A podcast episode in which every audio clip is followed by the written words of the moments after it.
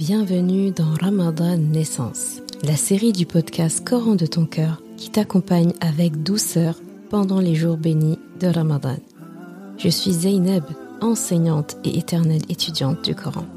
Chaque jour de ce mois béni, du lundi au vendredi, prépare-toi à voyager à travers les histoires de ton Coran, à la recherche de belles leçons de vie pour toi et tes proches.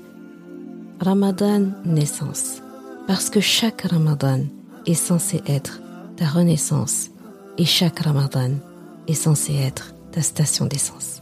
بسم الله الرحمن الرحيم الذي خلقني فهو يهدين والذي هو يطعمني ويسقين وإذا مرضت فهو يشفين والذي يميتني ثم يحيين والذي أطمع أن يغفر لي خطيئتي يوم الدين.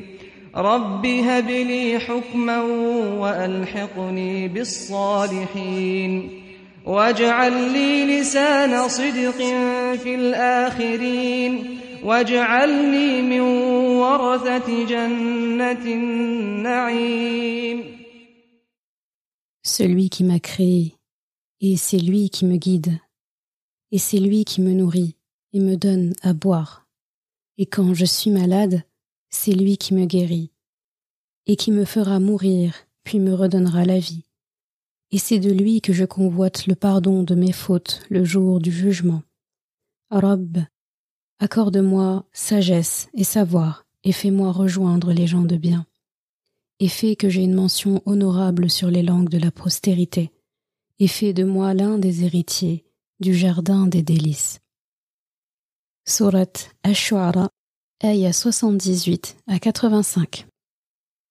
L'histoire d'aujourd'hui, c'est celle de l'ami d'Allah subhanahu wa ta'ala, l'ami intime d'Allah, Khalilullah, Ibrahim alayhi salam, un prophète dont nous avons souvent parlé pendant ces épisodes parce que il est un pivot central incontournable dans notre foi, dans notre histoire, dans notre vie et aussi dans notre fin.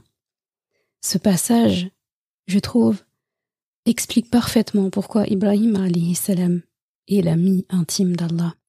Il n'y a qu'à voir la manière dont il s'exprime, la manière dont il parle. Au début du passage, il s'adresse à des mécréants en parlant de leur divinité et du fait qu'ils adorent plusieurs idoles. Il parle de son Rabb, d'Allah subhanahu wa ta'ala, à la troisième personne. Donc c'est mon Seigneur, c'est lui qui me nourrit, c'est lui qui me donne à boire, c'est lui qui me guérit. Donc, juste sur ce passage-là, subhanallah, on apprend que Ibrahim alayhi salam, ce qui est retenu ici, c'est que Allah est tout pour lui et qui fait preuve d'une grande, grande gratitude. Avec Ibrahim salam, on apprend que lorsqu'on prend le temps d'énumérer dans notre tête tout ce qu'Allah subhanahu wa ta'ala fait pour nous, en tout cas ce qu'on arrive à se rappeler, ce qu'on arrive à se rendre compte, eh bien, on se rend très vite compte qu'il est tout et qu'il fait tout pour nous. Et dans la formule qu'Ibrahim salam emploie, on voit beaucoup de gratitude et aussi beaucoup de respect et de prise de responsabilité. Si tu regardes l'enchaînement, il dit toujours c'est lui qui, c'est lui qui, c'est lui qui, c'est lui qui, sauf à un passage où il dit et quand je suis malade, c'est lui qui me guérit. Donc c'est la seule fois où, où il fait intervenir sa personne en premier avant de parler d'Allah et il parle de la maladie. Nous savons que la maladie, c'est Allah qui décide qui tombe malade ou non. Mais en parlant de lui, en disant quand je tombe malade, c'est lui qui me guérit, on voit là une grande marque de respect qu'il accorde à Allah subhanahu wa ta'ala. Certes, Allah subhanahu wa ta'ala sait, c'est lui qui décrète ce qui nous arrive, mais si je tombe malade, c'est aussi de mon propre chef, c'est aussi par mes habitudes. Souvent on tombe malade par excès de nourriture, par euh, déséquilibre, parce que on ne fait pas assez d'exercice, parce qu'on ne mange pas correctement, parce qu'on ne dort pas correctement, parce que on ne fait tout simplement pas assez attention, en tout cas, à notre équilibre physique, mental, émotionnel, et là, ça occasionne des maladies. Très souvent, les maladies ont pour origine nos propres actions. Pas forcément physique, on peut avoir une santé, euh, ou plutôt une hygiène de vie qu'on pourrait qualifier d'irréprochable. Mais il ne faut pas oublier que les seules raisons organiques ne sont pas forcément à l'origine de toutes les maladies. Quelqu'un qui prend le temps de toujours médire sur les autres, qui n'a jamais de paroles positives, qui passe son temps à se plaindre, qui passe son temps en fait à, à se noyer dans le pessimisme, ce ne serait pas étonnant que cette personne tombe malade, parce qu'il y a un déséquilibre. L'ingratitude, le fait de ne pas être satisfait de ce qu'on a, le fait de toujours convoiter ce que les autres ont, le fait de se plaindre à longueur de journée affecte le corps et les maladies arrivent parce qu'on est occupé à autre chose qu'à l'adoration d'Allah. Également, quelqu'un qui se relaye toujours au second plan, au dernier plan même, qui accorde à tout le monde des droits, ne sait pas dire non, se met toujours en dernière position, eh bien, c'est la porte ouverte aussi à certaines maladies, comme les maladies auto-immunes, d'autres maladies chroniques, parce que justement le problème a été chronique. Et il n'est pas étonnant que ces personnes tombent malades. Une personne qui est en stress constant, tout le temps, tout le temps, tout le temps, ce n'est pas étonnant. Toutes les maladies peuvent avoir pour origine le stress, parce que le stress n'est pas un état normal. Normalement, et là c'est moi casquette de médecin que je revais, normalement le stress est un état qui devrait durer quelques secondes, quelques minutes grand maximum. C'est un état dans lequel le corps se trouve lorsqu'il comprend que l'état d'urgence est celle de devoir courir lorsqu'on se fait euh, courser par un lion, par exemple.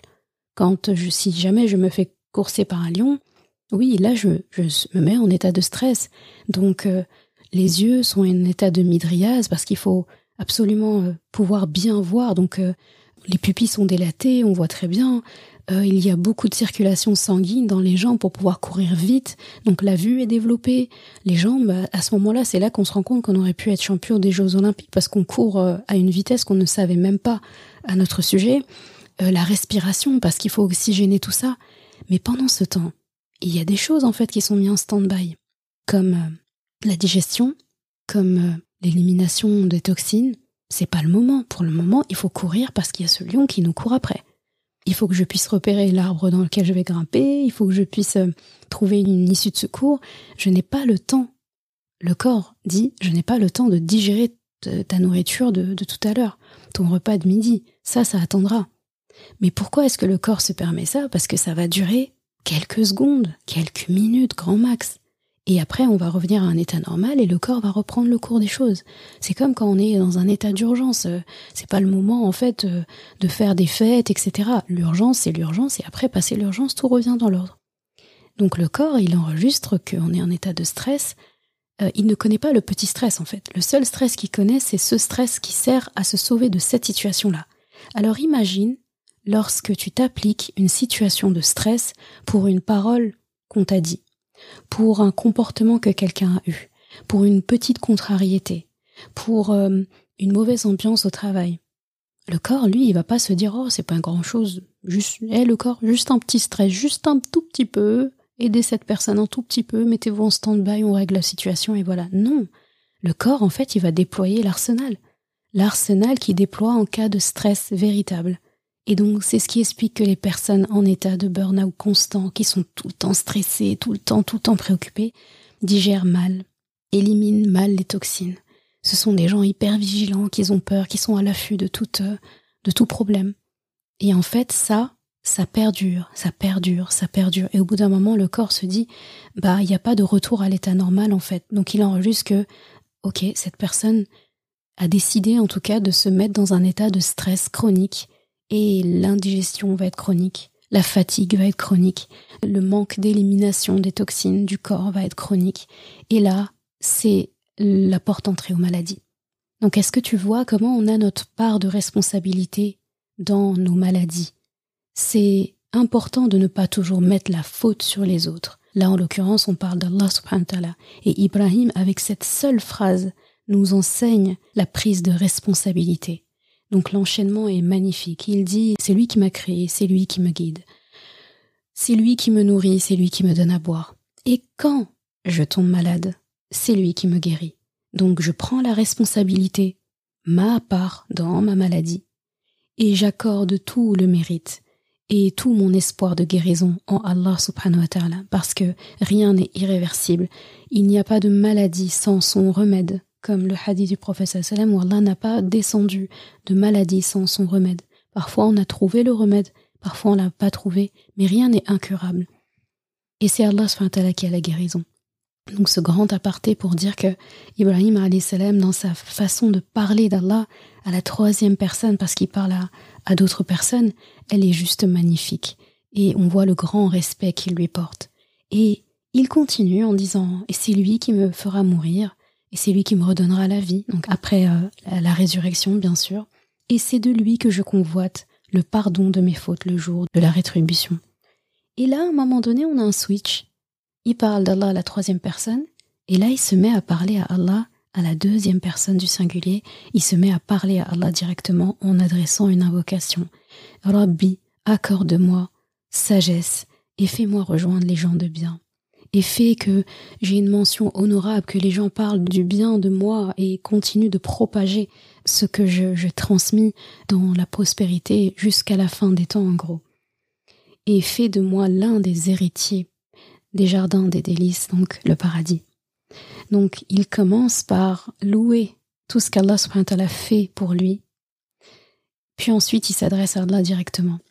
Cet enchaînement est beau et nous enseigne vraiment ce que c'est en fait d'être un proche d'Allah, d'être un ami d'Allah, c'est d'abord reconnaître les bienfaits d'Allah, reconnaître ses responsabilités aussi dans ce qui nous arrive. Et comme si Ibrahim se disait, mais quelqu'un qui fait tout ça pour moi, c'est comme s'il réalisait séance tenante, qui fait tout ça pour moi, qui est tout pour moi. Mais ça veut dire qu'il est toujours présent, ça veut dire qu'il m'écoute, alors ça veut dire que je peux lui demander des choses. Et là, alors qu'il s'adresse à des personnes, il se met à se tourner directement vers son robe et à lui adresser à lui directement ses besoins. Si quelqu'un comme Allah me nourrit, me guérit, me donne à boire, me pardonne, me donne la vie après la mort, bah, ça veut dire que il fait tout pour moi, il est tout. Je n'ai que lui, parce qu'Ibrahim salam est un grand solitaire, hein, si tu as remarqué dans sa vie. Il a été seul longtemps.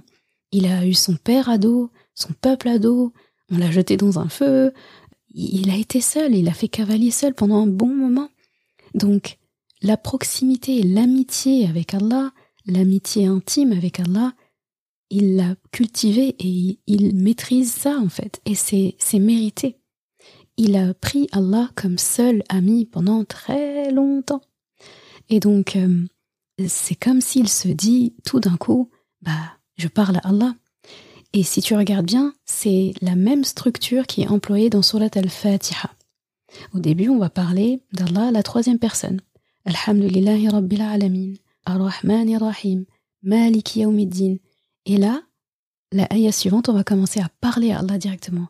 wa Une fois qu'on a compris et admis tout ce qu'Allah représente pour nous, juste le mot Rabb, Alhamd, Al-Alamin, Ar-Rahman, Ar-Rahim, Malik, Malik Yawmiddin, tout ça en fait définit tout ce qu'Allah a fait pour nous, tout ce qu'il est pour l'univers. Et là, Iyaka na'budu, donc c'est vers toi qu'on se tourne. Donc cette ayah fait la liaison entre la première partie de l'Al-Fatiha et la deuxième partie de l'Al-Fatiha. Et après, tout le reste de Surat al-Fatiha n'est que doigt, n'est qu'invocation. Donc Ibrahim salam emploie finalement, nous rappelle la structure même d'Al-Fatiha qu'on récite tous les jours. Donc la prochaine fois que tu réciteras Al-Fatiha et même à chaque fois, rappelle-toi la bienséance, le respect et l'exemple que nous a donné notre père Ibrahim salam dans sa manière de parler avec Allah. Et c'est la leçon que je veux que tu emportes avec toi aujourd'hui, euh, de pouvoir tirer de cette conversation d'Ibrahim salam à son Rab, de tirer en fait des pépites de celui qui est l'ami d'Allah subhanahu wa ta'ala sur la manière de t'adresser à lui, sur la manière dont tu dois regarder Allah dans ton cœur, comme celui envers qui tu dois être reconnaissant, comme celui envers qui tu dois être honnête et reconnaître tes erreurs, comme celui vers qui tu places tous tes espoirs dans ce monde et dans l'au-delà, comme Ibrahim salam nous l'a dit. Et il termine par quelque chose de très beau.